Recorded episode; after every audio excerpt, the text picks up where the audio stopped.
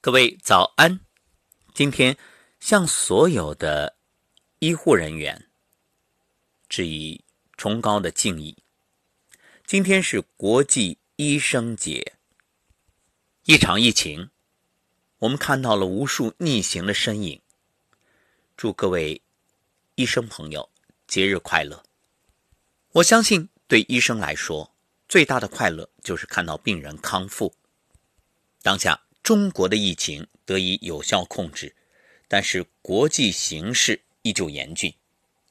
清晨起来，收到一位听友留言，他说：“吴桐先生你好，美国的疫情开始有些失控的状态。我是一个护士，工作上接触到不确定的病人，我跟同事们都难免会有惶恐与不安的情绪。但我想告诉你的是。”收听你的节目，我学会了安抚自己和他人，因为如您所说，这一切都会过去的。我相信目前面临的这个挑战会成为一个经验与回忆。感谢您，感谢您的节目，让我在情绪低落的时候拾回信心。您好，感恩您，白衣天使。在今天国际医生节收到您的留言，我内心。非常感动。最艰难的时刻，最危险的地方，您和您的同事救死扶伤，闪耀着人性最美的光芒。向您和您的同事致敬，向所有的医护人员致敬。和您一样，在中国，无数医护人员舍生忘死，构筑一道道防火墙，守护病患，无惧生死。如今，武汉疫情已经有效控制。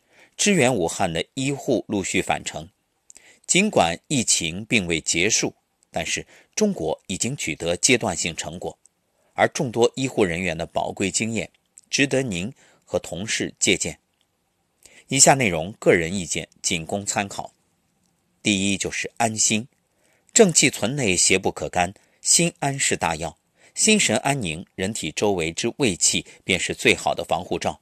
而内在营气充盈，气血调和，经络畅通，便不会给病毒趁虚而入的机会。正所谓凛然不可侵犯。您可以分享给同事，这是来自中国的正气。保持乐观，勇者无惧，可以视为护身符。第二，休息，无论多忙，忙里偷闲，学会偷时间，闭目养神五分钟，就可以恢复体力和心力。第三，细嚼慢咽。忙到废寝忘食，忙到无暇休息，正是这忙导致身体虚，给了病毒可乘之机。须知攘外必先安内，所以无论怎样，留足够的时间进食，确保身体精气神。切记照顾好自己，才能挽救更多生命。考虑到具体情况，建议补充营养素，提升自身免疫力，省时省力高效。四自制中药药囊，提神醒脑安心。